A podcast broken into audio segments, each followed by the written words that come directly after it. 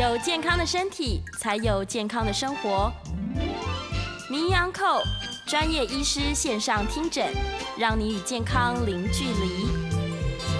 欢迎来到 FM 九八点一九八新闻台。你现在所收听的节目是星期一到星期五早上十一点播出的《名医安后》，我是主持人要李诗诗。我们今天的节目呢，同步在九八新闻台的 YouTube 频道正在直播当中，欢迎大家可以来到我们的频道上面哦，可以看到直播的现场，同时也可以在线上用文字的方式哦，在聊天室留下你的讯息。同时呢，再跟大家说，可以来订阅我们九八新闻台《名医安后》的 Podcast。因为这样就可以在上面随时随地复习我们精彩的节目内容喽。好，今天我们要来聊一聊这个非常多的民众非常这个关心的话题，而且也是渐渐有年轻化的趋势哦，就是关于白内障这个主题。我们请到的呢是板桥高端眼科诊所的院长林云轩林医师，欢迎林医师。你好，大家好，我是板桥高端眼科的院长林云轩。好，欢迎林医师今天来到节目当中哦。来，我们来聊聊吧。今天我们要聊的是关于白内障，到底什么是白内障？可能请院长先跟大家介绍一下。好，我们人的眼睛呢，其实有很多很重要的结构哦，包含像是水晶体啊、眼角膜、视网膜、黄斑部、视神经等等，这每个结构都对视力很重要。那水晶体这个部分呢，它在年轻的时候是清澈透明的。不过，随着年纪越来越大，会有一些蛋白质变性，变性的蛋白质就会在水晶体里面堆积，让它的颜色越来越浑浊，这个就称为是白内障。嗯，对，那就好像是我们透过一个很浑浊、一个脏掉的相机镜头去看东西一样，所以看东西就会是模糊的。嗯，所以水晶体它等于相当于我们眼球的那个镜片的部分。对，可是因为经年累月照光的关系，它就慢慢的变得越来越。不透明、半透明，嗯，没错，是以前通常都是比较就是年长的长者容易得到，但现在渐渐年轻化的原因，医生觉得大概是什么样的原因造成的呢？对，就是我们一般来说呢，这个白内障它是在，就是大部分的，就是年纪越大的时候呢，那个水晶体会越来越浑浊嘛。对，那不过对年轻人来说，就是有些人像是有。高度的紫外线曝晒啊，或者是有眼睛有受过伤。哦，是。对，或者是说像台湾是近视之国，高度近视的人很多，嗯，所以呢，我有遇到很多病人，就是大概四五十岁左右就发生白内障了，哇，对，然后还有一些就是有些人有一些身体的疾病，像是有糖尿病，或者是说有一些其他的问题在服用类固醇，哦，那这样的话都会加速白内障的恶化，是是，对，像我有很多年轻的。那种糖尿病患者，嗯，我觉得年轻人好像都不太忌口，血糖很难控制的很好，对，甚至就三四十岁就要开白内障了。哇，所以这跟现在人的生活习惯，然后体质共病都非常有关系。对，是。那他究竟初期他会有什么样的症状呢？他是不是感觉到说好像可能像眼睛一直都擦不干净这样的感觉吗？呃，在初期的时候呢，可能会有一些畏光啊，然后觉得色彩。对比度下降，或者是觉得夜间眩光的情形，那甚至呢会因为光线进入到眼睛的这个角度改变。有些人会感到就是哎近视度数突然加深很多，或者是老花眼突然不见了，突然不见了，对对对，会有这样子度数上的改变。是，那到末期呢，就会有一些视力模糊啊，或者是甚至是失明的状况。嗯嗯嗯嗯，根据 WHO 的统计哦，是对全世界人口来说，失明的第一大因素就是白内障，竟然是白内障哎，嗯，没错。而且你看它的发生年龄现在是逐渐下降当中，所以我猜想啦，可能很多人他。也许想说自己年纪轻，嗯，然后他觉得哎，最近视力改变了，那可能只是要换眼镜吧，所以他也不会注意说我要去眼科报道。对对，所以有可能会错过说啊，原来我是因为白内障。对，一般是度数会改变，通常是在比较年轻的时候。对，如果说你四五岁、四五十岁之后，发现自己又有一些近视加深的状况，嗯，那这个就有可能会有白内障的问题。嗯，要提高警觉。嗯，是是。但如果他们没有及早去处理，就是他根本不知道他是白内障，他这个拖久了会有什么样的问题吗？呃，没错，我们在诊间啊，其实遇到很多的患者，他们会。呃，不敢开刀，尤其是年轻、呃比较年纪大的阿公阿妈，他们就是不只是不知道，他们有些时候是听邻居那个某某某说开完之后眼睛不舒服啊，然后那个谁谁谁又说开完之后没有看清楚，所以就拖很久这样。对，所以说像这种就是比较适合开刀的白内障的的是是那个状的熟度这样子。对，那如果说放到这么熟的状况的话呢，就会有两个很大的风险，一个就是白内障它过熟的时候，它会造成青光眼。哦，眼压会高起来了。对，没错。如果说你真的发生了白内障又伴又伴随青光眼的话，那就很有可能你真的就开完白内障也看不到了。哦，因为它是神经会受损，对，没，错。长期眼压太高。对，就除了白内障，还有另外一个视神经的问题，所以对，即使你处理了白内障，嗯青光也是没有办法治疗的。天哪，所以还嗯真的不能拖呢。对，然后另外呢，就是如果说真的拖到很熟的话，嗯对医生来说开刀的困难度会很高，哦，不容易嗯，所以你反而会增加自己手术的风险。哇！所以医生如果判断说，哎，你差不多该开刀了，其实不用嗯等到全熟了，对不对？有些老人家我听到他们会说啊，我都淡季嘞，对对，等到它更熟了我再来开这样。对，没错对，，但事实嗯上这样反而是不容易进行手术就是风险会提升啦。哦对，因为现在其实手术的恢复期都很快，是他们传统的观念可能是在，例如说二三十年前，嗯这个手术的伤口很大，对那个时候手术恢复期是真的比较久。不过我们现在是用微创的超音波乳化手术，嗯这个伤口的话大概都在三 mm 以下而已。嗯，对我大部分的患者在开完刀隔天拆纱布就看得蛮清楚的。哇，所以马上隔天他就可以，呃，对，没错，甚至是自由嗯。行动，完全没有限制。对，没错。那当然，手术之后的发炎反应，嗯。它会影响到视力，所以说视力要达到最好的状况，还是需要一段时间，一般大概就是两个礼拜啊到一个月左右。是是是，嗯。但是他在生活照顾上来说，因为现在的术式的关系，所以他基本上是当天手术完回去也不用特别照顾。对，就其实现在开启刀没有像嗯二三十年前那么的、那么的。那么难恢复啦，所以是说其实真的不需要摆到那么熟。嗯，不用那么担心。对，没错，但是很多阿公阿妈他们可能还是，甚至年轻人也是啦，他们就想说、啊，能不开刀不开刀，嗯对。然后可能听说外面有一些什么眼药水啊，点了可以逆转白内障啊。哦，对，实际上我我我每次听到我都心头一凉。对，嗯但我们还是请院长来回答好了，有没有眼药水可以这个让白内障逆转回来？哦 OK，因为我们刚好提到白内障是一个蛋白蛋白质变性的过程，是所以说这其实是不可逆的。嗯目前不管是眼药水啊，还是口服药，都没有办法让原本已经浑浊的白内障变得很清澈这样子。嗯那如果说真的想要看清楚的话，唯一的方法就是接受手术。嗯，对我们手术的方式呢，就是会把这个眼睛里面的白内障呢，把它用一个超音波乳化刀把它切割，然后震碎之后呢，把它拿出来，然后再放入一个比较清澈的人工水晶体，是。就大概长得像这个样子的人工水晶体，哦清澈透明的，是。放进去，那这样子就看得清楚了。哦嗯，OK，、大家可以如果有看到我们的画面的话，其实就可以在这个荧幕上面看得见哦。嗯，它这个手术就是切开一个很小的切口而已，对，然后把里面原本这个已经硬掉的水晶体拿掉，对全部清干净，没错，再放一个新的进去，这样、嗯。是。所以它基本上手术完、当天就立刻变得非常清楚了吧。啊、我们手术完会眼睛先把它包起来包一天，然后隔天拆纱布。嗯嗯拆完纱布之后呢，我大部分的患者大部分就会感觉到视力明显提升了。嗯，是是是，而且现在手术的成功率啊、是非常高的。嗯就之前我们很多眼科医生来到节目当中，是，都一直称赞台湾的眼科其实技术是在世界上非常顶尖。没错，因为有的时候我们就是说参加一些国外会议啊，嗯。什么也会都发现，其实亚洲人手还是真的巧，哦，真的真的有差，就是是。亚洲人做起事情来就是比较精致。那我们开白内障手术都是在显微镜下面，手的稳定度要比较高一些，哦。所以说比较起来会觉得，嗯，我们台湾的医生开的蛮好的哦。真的是开的蛮好的，所以大家不用担心手术。嗯，对啊，该进行的时候就要进行。对，没对，错。但是前提还是说啦，你要有意识到说我是不是该去门诊检查一下眼睛状况。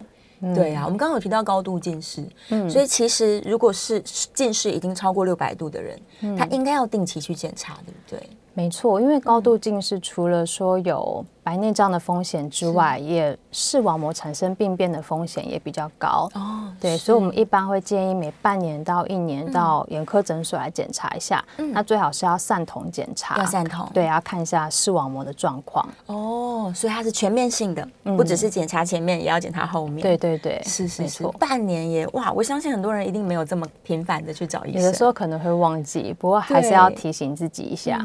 是每半年去注意一下状况，然后如果有有像刚刚院长说，你突然感觉到视力变化了，嗯，可能哎最近有老花，老花怎么好了？像这样的变化，其实都不要太开心，对，可能不是一件太好的事情。没错，对啊，嗯，那像这个手术啊，既然它不能逆转，那应该是要提早发现，然后跟医生配合，说我什么时候应该来进行这个手术。嗯，但是通常医生会建议在什么样的程度，一定不是刚刚说的全熟，对不对？嗯，什么样的程度？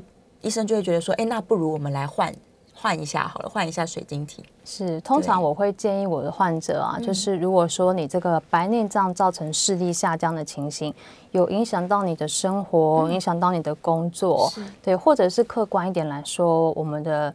最佳矫正视力有在零点五以下的话，就可以考虑开刀了。OK，它矫正不回来的，已经低于零点五了。不管怎么戴眼镜，都配不上去了。哦，是，这时候就应该要动手术。对，我们有蛮多患者是眼镜行转介过来的，就是眼镜行发现说，哎，你的视力不管怎么配，是都配不上去了。那这样子的话，就很有可能是有白内障的问题。嗯，就应该要来进行矫正了。嗯，对，来进行手术。没错，是。但大家可能会担心，想说，哎，这个手术开下去，我也不知道放进去的水晶体可以用多少年，那会不会我，例如他很年轻，他可能才四十岁，想说，哎，我这样会不会要动很多次手术呢？哦，对。目前的人工水晶体的稳定度都非常的高，是对我们人工水晶体放到眼睛里面之后呢，通常就是用一辈子了。哦，是没错。所以说，在水晶体的选择上面也非常重要，一定要在术前就就要就要决定好自己使用的水晶体。是是是，现在水晶体有非常多种选择，对不对？对。健保通常给付的是哪一种的水晶体？对，我们现在水晶体大概粗分就是健保的跟自费的。是，那健保的水晶体它其实也很好哦，它能够让术后的视力恢恢复，然后也可以矫正近视啊、远视，然后也能够让开完刀之后的视力就是。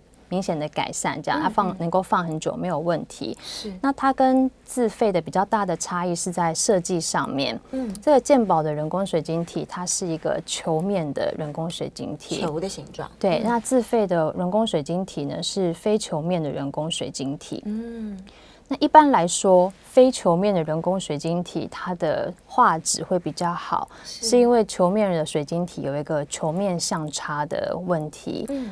对，那球面上差，简单的来说，就是光线透过这个球面的水晶体进到眼睛之后，它没有办法聚焦在一个很明确的点上面。哦，是。对，所以说，尤其是在灯光昏暗啊、瞳孔比较大的时候，会很明显。嗯嗯，像我有很多开白内障放健宝的水晶体的病患，他们给我的反馈就是说。白天都还不错，嗯，不过呢，如果说晚上啊，或者是半夜要起来上厕所啊，早上起床运动，天还蒙蒙黑的时候，就会觉得视力品质有下降。哦，OK，所以在光线比较条件不好的时候，还是要小心。对，没要出去户外活动。嗯嗯，是，所以也有很多对视力品质要求比较高的，那就会选择自费的人工水晶体。哦，非球面的，我有听说好像这种就是自费的，它其实也有很多种不一样的设计。对，没错，我们现在的人工水晶体的种类非常多，太多。那个自费的话，全部都是非球面的。是，那他们最基本的就是单焦点的非球面人工水晶体。对，有一句俗话说的很好，“天然的雄厚”。嗯，我们人眼的人工水，我们人眼的水晶体啊，是可以像相机一样随意调节焦距的。哦，是。对，但是我们放到眼睛里面的人工水晶体没有办法。哇。对，所以说这个单焦点的人工水晶体，意思就是说，你只能够选择一个焦点是清楚的。嗯嗯，大部分的人都会选择看远的清楚，开车的时候要清楚。那如果你要看。看手机啊、看书报的话，那不好意思就要戴一个老花眼镜。哦，是是是，对，这就是单焦点的人工水晶体。那为了要解决这样子的问题呢，后来就有人发展出了双焦点或者是双焦点延焦的人工水晶体。它的特色就是它让你看远的清晰，然后看。手机啊，看书的时候也是清晰的哦，是对，这对大部分的人来说都蛮够用的。嗯嗯嗯，对。那不过好还是要更好啦。现在更新的就是三焦点的，三焦点的，对，三焦点或是三焦点延焦，是对。它就是除了照顾到看远的跟看近的之外，它还注意到中间的距离。哇，所以它三段的这个视力都会看得很清楚。对对对，中间的距离一般来说就是用电脑啊、煮饭啊。啊，打扫的距离就是这个距离，它也让患者可以看得清楚。太好了，对，只是大家就有各式各样的选择，看你生活上哪怎么样的需要。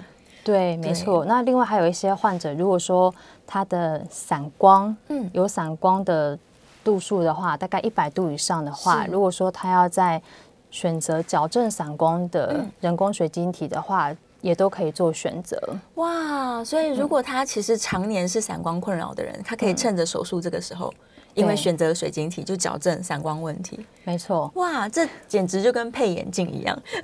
对，不过老实说，呃，现实一点来说，就是人工水晶体的功能很多，对，功能越多当然就越贵啦。哦，对，要考量。对，对啊，那是不是越贵的越好？其实我个人并不太认同啦。对，因为每一个人的。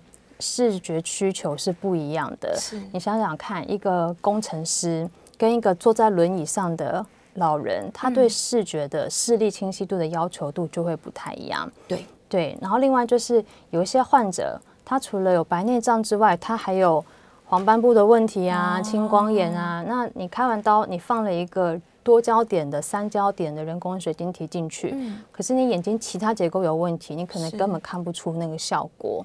哦，是是是，这样就会有点白白花钱了。所以也要整个眼球的条件能够配合。对，没错，不是说越贵越好，就是想说，哎，这个全功能的我都要这样。对，没错，就是还是要在术前跟医生好好讨论一下，了解自己的使用的需求，还有自己眼睛的状况。是，但是这个水晶体的置换呢，它是可以取代眼镜的嘛？假如这个人他可能本来近近视度数非常高，那有没有办法借由选了一个正确的水晶体，他可能不用戴眼镜了？就是。可能会发生的事情吗？这个可以哦，我们都会尽量帮患者矫正。是，对，如果有近视、远视的问题的话，嗯嗯，健保的、自费的都可以帮忙矫正。哦，对，太好了耶！只是老花要矫正的话，就要自费这样子。是是是，哦，OK。所以，假如今天真的年纪下降了，这个四十五十岁的人，他需要去开刀，其实反而一劳永逸。他们可能还在考虑说，我要不要去做近视雷射手术。对对对，这时候不用了，你可以把经费投注在这个好的水晶体。如果年纪比较大的话，就可以在等有白内障的时候再处理这样。是是是，哇，天哪！这今天听到，我觉得果然科技一直在进步。对，没错。所以所有要替换进去的这些器材们，它都会越来越有很好的选择。是啊，但是那我们回头来说一下关于手术好了，就是手术术前有没有什么他需要准备的？术后有没有什么注意事项？嗯，手术的话呢，在术前，呃，如果说是有一些身体疾病的患者的话，我们建议他的身体的状况要调整到比较好一点，像是假设说有糖尿病的患者，嗯，那你的血糖要控制好，这样子你开完刀之后的伤口愈合才会好。是。对，然后例如说高血压的患者。你开刀之前血压要控制好，要不然有些人在手术台上面紧张中风了，糟糕，那这样子就得不偿失。是是，这个是术前的准备啦。嗯，那如果术后的话呢，就是主要就是着重在伤口的照顾上面。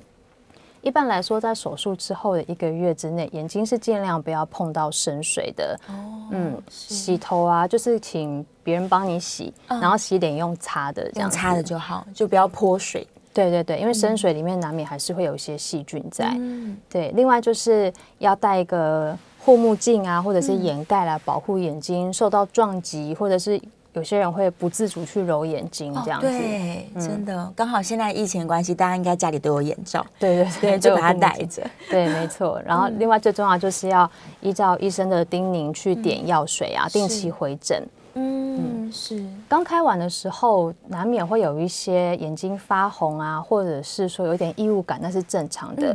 可是如果你有一天发现自己视力突然之间模糊了，或者是眼睛很痛，是那这可能就是有感染啊，或者是发炎的状况，一定要赶快回诊。是是是，所以术后其实那个月的修复期是非常重要的。对，没错。对，每天观察一下眼睛的状况。嗯嗯。但是术后的药物使用来说，通常是眼药水嘛，口服的药物比较不一定需要用到，对不对？口服我们通常会给他两三天的止痛药。嗯，对。那如果说有青光眼啊、高眼压的患者，也会给他口服的降眼压药。哦，是才会让他伤口赶快加速愈合。对，因为有一些患者在开完刀短期之内眼压会稍微高一点点，所以说我们会观察视情况这样子。嗯，所以还是要密切回诊，跟医生做配合。对，没错。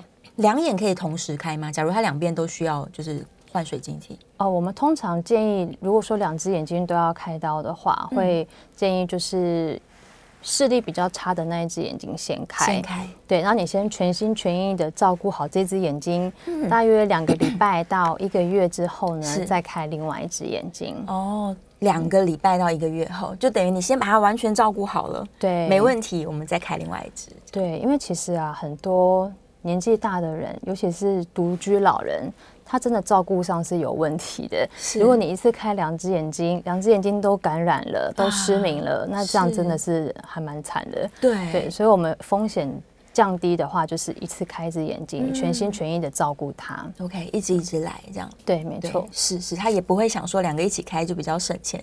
基本上手术还是以这个安全我们作为优先考量。对，没错。对对对，嗯，好，这个我们第一段节目聊了非常多关于这个水晶体的。种类啊，然后白内障的这个状况，希望呢能够提醒大家，就是及早发现是相当要紧的，因为医生会帮你判断什么时机应该要去开刀。这样，对。好，我们下一段节目会继续来聊关于白内障哦，这个。呃，线上呢有一些问题，我们也可以在下一段节目开始回答。对，有人夸奖说医生好漂亮，医生非常温柔，没有错。我们今天非常开心，可以在这个节目中请到院长来跟大家分享哦。所以大家有什么问题呢？欢迎踊跃的在聊天室当中留下你的讯息。然后我们等一下下一段节目也可以开放 call in 哦，call in 专线是零二八三六九三三九八零二八三六九三三九八。不只是关于白内障，就是假如你已经做过手术了，那你有一些相关的这个疑问，或者是呢眼科相关的一些问题，我们也都欢迎大家可以 call in 进来哦，趁此机会难得来跟医生做这个直接的互动。好，我们稍微休息一下，进一段广告，下一段回来呢，继续来聊关于白内障的手术注意事项啊，有没有什么年龄的限制啊，甚至是有没有什么禁忌症的问题？OK，我们稍微休息，马上回来。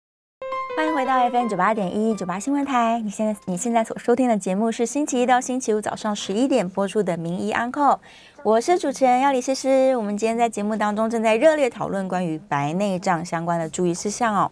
请到的是板桥高端眼科诊所的院长林云轩林医师，我们再次欢迎林医师。大家好，我是板桥高端眼科的院长林云轩。好，欢迎林医师回来。我们 call in 专线一开，果然大家立刻就涌入大量的电话。我们请林医师戴一下耳机。来，我们线上有一位赖先生，赖先生请说。喂，你好。你好。听到了吗？有。呃，林医师你好，我想请问一下哈，就是说听说开白内障手术可以治疗青光眼，是不是真的吗？这样子。嗯。这个问题能不能回答一下？好的，谢谢赖先生。啊，很谢谢赖先生的问题哦。确实，我们在几年前呢，有一个全世界规模蛮大的一个研究，嗯，发现说呢，如果说患者是一个鱼角闭锁型的青光眼的话，那开了白内障之后呢，能够帮助眼压的控制。是，对，因为刚刚也有提到，这个白内障比较熟的时候呢，它体积会变大，对，然后就会。让我们眼睛里面的压力呀升高，所以就会造成青光眼。是是是，因此有一些医生会建议白内那个青光眼的患者来开这个白内障的手术，就是这个原因。哦，但必须是鱼角闭锁型的。假如它是其他原因，可能也不一定适合。对，其他原因就不一定需要。但是鱼角闭锁型的，目前是比较有证据显示说，它对于青光眼是白内障手术对青光眼是有帮助的。是。好，那还有一位是张小姐，张小姐请说。你好，两位好哈，是这样子哈。因为我之前去看眼科哈，那是说有我因为是有飞蚊症去看眼科，嗯，好，那后来他有拿两种药让我点，好，那他说是可以，这是营养的药剂啊，他说可以淡化这个飞蚊啊，哦，会就是可以淡化的飞蚊。那我说这样子一直点有没有副作用？他是说哦，你点点完了再再过来拿药这样子，对，那有没有副作用？他是说是种营养的演绎，是对。好的，那个飞蚊症的话呢，其实对大部分的人来说呢，都是眼睛里面的杂质在跑来跑去。对，尤其是年纪变大的话，或者是有高度近视的患者，会比较容易有飞蚊症的问题。是这个飞蚊症呢，它。能够自己代谢掉，嗯，对，但是点眼药水的帮助并不是非常的大，哦，对。那我想那位医师开保养的药水给他，是让他缓解他眼睛表面的干涩啊不适这样子，嗯，对。那眼药水的话呢，通常只要在医师的指示之下，例如说一天不要超过四次啊，不要超过两次，对眼睛都不会有太多的负担，嗯，正常使用就可以了。对我们比较担心的是，有些患者去。例如说到药局去买的那种日本的啊，上面的里面的成分我们也看不懂的，对，然后他就拼命点狂点这样，那这个真的就会眼对眼睛会比较有负担一点，反而是很危险的。嗯，对对对，所以在眼科诊所医生开给你的是可以安安心使用。对，没错。对，这房间的我们就反而多多担心一点。好，在线上有一位陈先生，陈先生请说。哎，你好，那个医师你好。我今年六十二哦，那去检查，他说有轻微的白内障哦。嗯，那现在请请问医师，这种情形要，因为你刚刚讲说这这种情形是不可逆的嘛。嗯，那怎么样做，或者是是什么要可以防止它继续的恶化这样？哦，是是好，谢谢你，谢谢。好。那个白内障的话呢，如果要防止恶化的话，其实一个可以点这个白内障的药水。是这个药水并不是让白内障变不见，它是预防它的加深。哦，对，那个眼科的话，通常都有这样子的药水，可以去跟医生说这个问题。嗯，那另外呢，如果说呃，先生他户外活动比较多的话呢，可以戴个太阳眼镜。嗯，是，因为我们刚刚有提到紫外线也会加速白内障的恶化嘛。对，所以外出啊、户外运动的时候戴个太阳眼镜。嗯，对，最后就是保持自己身体的健康啊，因为像糖尿病啊，或者是生一些其他的疾病，也都会影响到眼睛，造成白内障。对对对，所以眼睛的防晒也很重要，身体的保养也很重要。没错。对啊，那个药水当然是可以辅助啦，但是。刚刚已经在节目中跟大家讲了，就是没有办法逆转的，所以如果发生了，我们就设法让它病程不要这么快。嗯，是。好，电话线上还有一位林小姐，林小姐请说。呃，想请问那个林院长哈，嗯，因为我本身有睫毛倒插，嗯，然后也有白内障，啊，那医生说两个问题都要开刀，嗯，我想请问林医师、林院长哈，哪一个要先开呢？好，谢谢林小姐的问题哈。呃，如果说有病，同时有眼皮的问题，然后也有白内障的话，我们一般会建议啊，由外而内来处理。哦，对，因为你的睫毛倒插要先处理完之后呢，白内障它的伤口。就是嗯，就是你假设说你没有先处理睫毛倒插问题的话，你白内障开完，那那个睫毛还会一直去伤害到你的伤口啊，伤害到你的角膜，会让你的伤口愈合不良。嗯，所以说如果有眼皮的问题，然后也有白内障的话，通常眼皮的问题要先矫正，矫正都没问题之后，你后来开白内障的这个伤口愈合会比较好。嗯，是是是，我们刚刚都有提到，就是手术后有一整个月的时间，你要做眼睛的照顾。嗯，那如果因为睫毛倒插的关系，让照顾比较不容易进行。对对，所以我们建议是从外面开始先先处理。对，没错。好，电话线上还有一位蔡先生，蔡先生请说。哎哎，林医师你好，是这样，就是我家人就是他是有白内障，可是他本来就有近视。嗯，那请问一下，那个白内障手术之后需要戴眼镜吗？嗯，好，白内障的手术之后呢？呃，我们不管是用健保的水晶体，或者是自费的人工水晶体，都可以矫正近视的问题。嗯，对。但是如果说有想要看近的啊，就必须要再佩戴一个老花眼镜。是对。那如果说不想要戴眼镜的话，就变成要选择自费的，像是双焦点啊，或者是三焦点的人工水晶体，这样子才会看远看近都清楚，才不需要戴眼镜。是是是，好，所以他的确是可以再趁这次手术一次矫正的。嗯，呃，电话线上还有一位蔡小姐，蔡小姐请说。喂，医师你好。我二月十号做了那个超音波乳化手术哈，可是那个视力没有没有进步，反而越来越退步哎。好，所以他的问题是说，现在像像我第第二周，诶，刚开始是零点九，后来零点八，再来零点六啊，那个上个上个礼拜满月再去看变零点五哎。嗯，然后医师有做了那个那个什么电脑断层那个检查，说也没毛病啊。嗯，是是是，好的，不知道怎么办。好，没问题。这个其实。白内障手术之后的状况蛮多的，有一些人呢会在刚开完刀一段时间，可能会有眼压高，或者是角膜水肿，或者是干眼症，或者是黄斑部水肿的问题。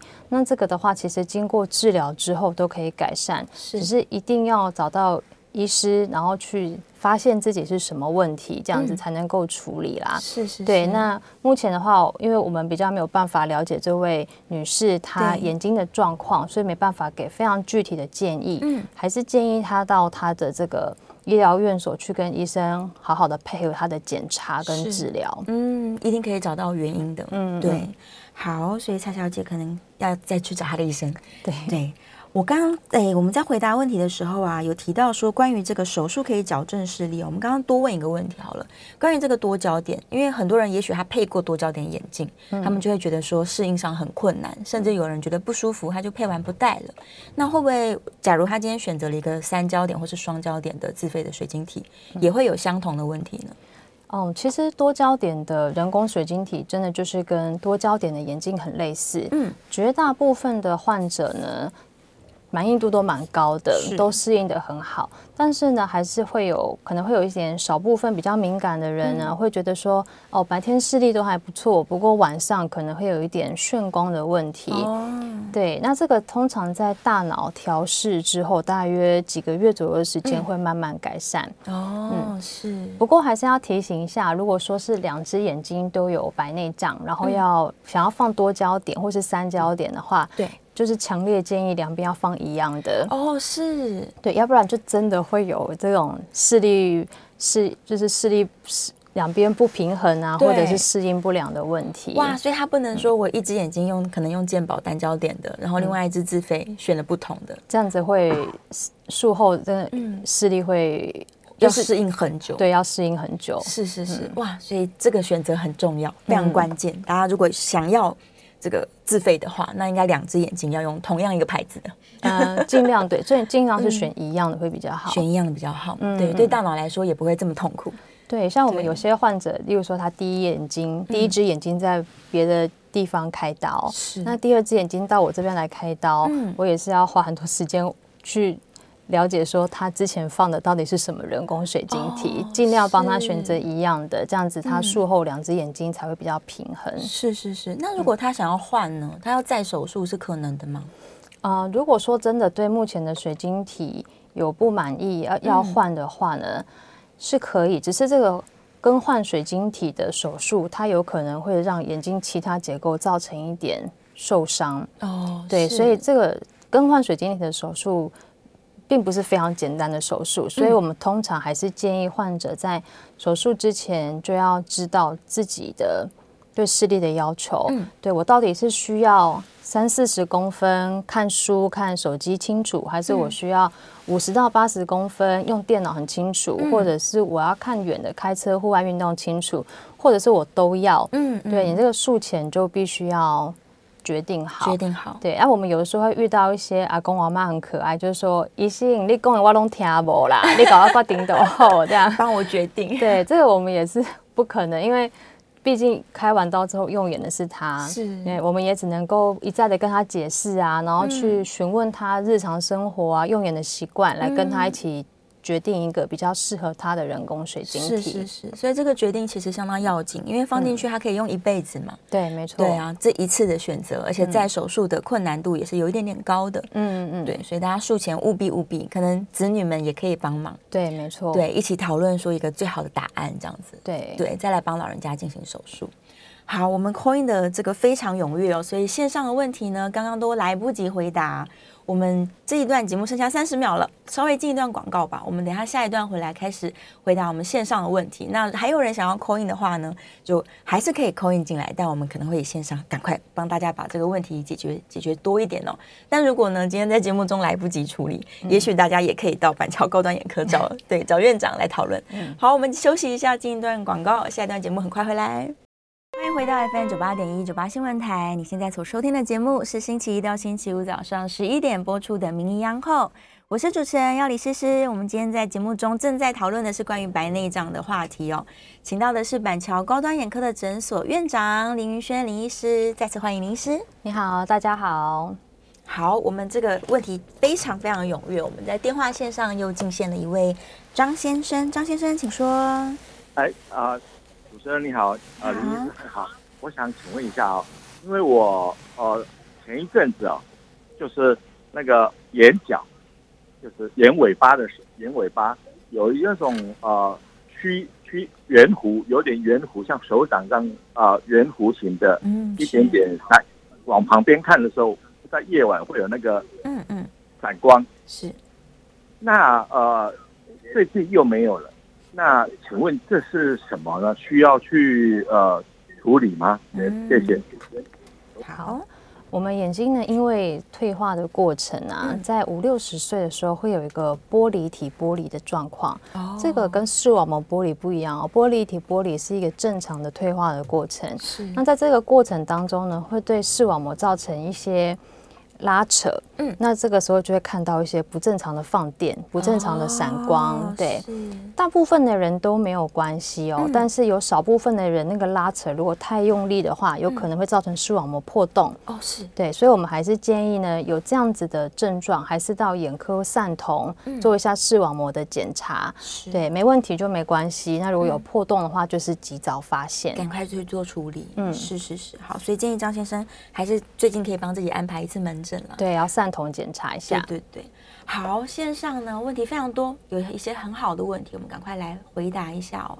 嗯，燕良的第一个问题是说啊，这个如果这个人身上有非常多的疾病，他可能又有高度近视，他又有糖尿病等等，那有没有办法就是透过这个眼睛的检查去知道到底什么原因造成他的白内障发生？哦。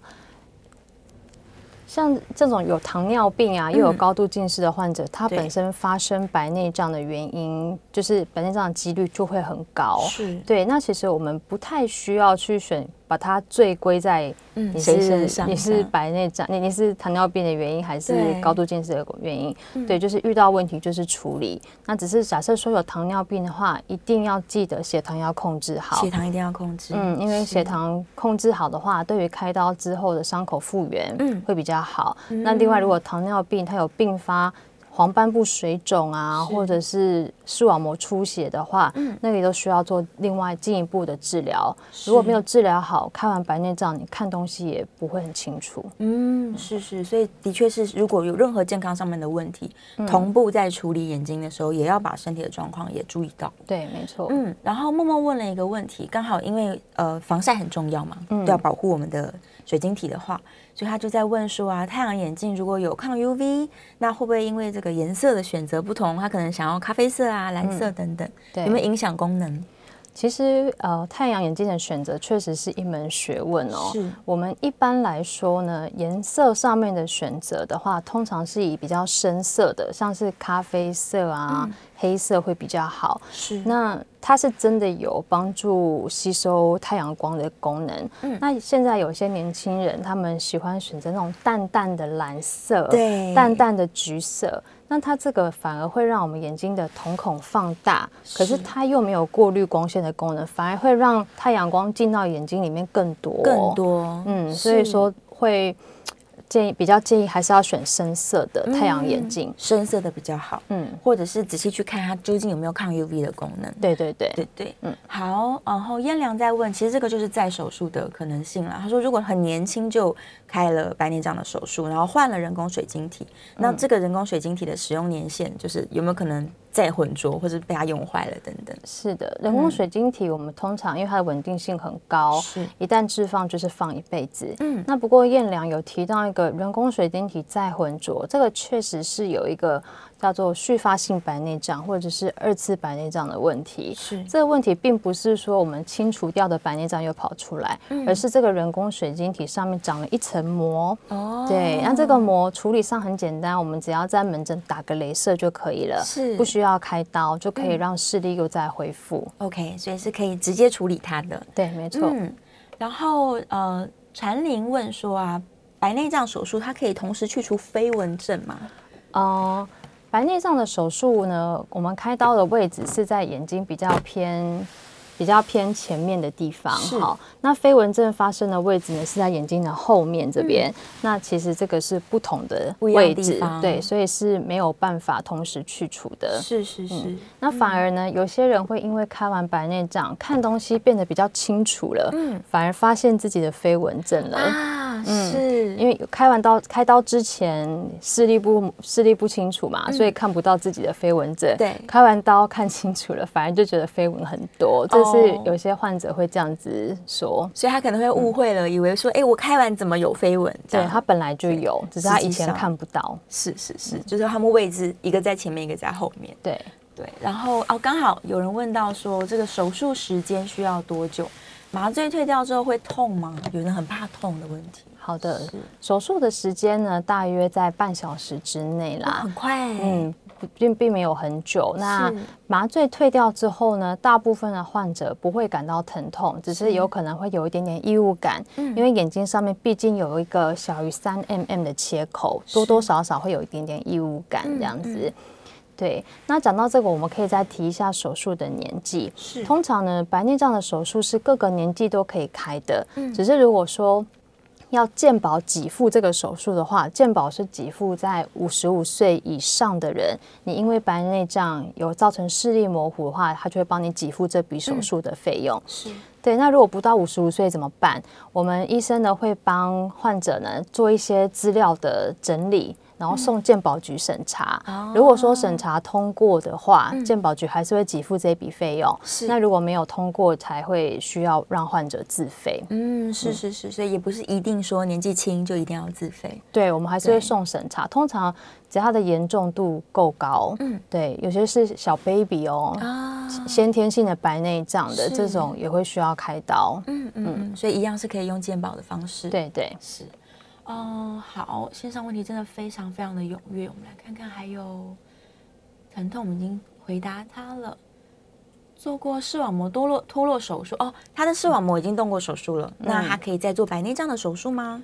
呃，通常开过视网膜剥离手术的患者，他开完这个包之后，他发生白内障的几率会比较高哦，高一些，会更早发生。那很多患者就是这样子，就是开完视网膜剥离又要再开白内障，这个是很常有的事情。是是，对，这个是可以这样子开，没有错的。嗯，所以没有问题。这两个手术的位置是不一样的。对，一个在后面，一个在前面。是，嗯。然后另外一个人是说他后囊后囊袋增生哦，镭射手术后还会再增生吗？呃，通常大部分的人呢，如果说有续发性白内障或者是二次白内障，就是刚刚提到水晶体上面长一层膜的问题，其实这个就是所谓的后囊袋增生。是，那我们打完镭射之后，它就会脱落了。嗯，大部分大概百分之九十的人都只需要打一次的镭射，就不会再长。对，那真的有少部分的人又再长出来的话，就是再打镭射就可以，还是可以再打。嗯，没错，也不用担心。然后哦。蟹足肿的问题，我觉得很好哎。他说，如果体质是蟹足肿的，那会不会造成这个手术的修复有点问题？好的，我们的我们的那个眼睛的水晶体是一个很特别的结构啊，它是没有神经、没有血管的结构，所以它跟我们一般皮肤的这种蟹足肿是比较没有关系的。对，所以说即使是皮肤开刀完容易有蟹足肿增生的人，那我们开这个白内障也没有问题。嗯，不会在眼睛里面发生蟹足肿，不用担心哦。嗯，对，所以这体质是不影响的。对。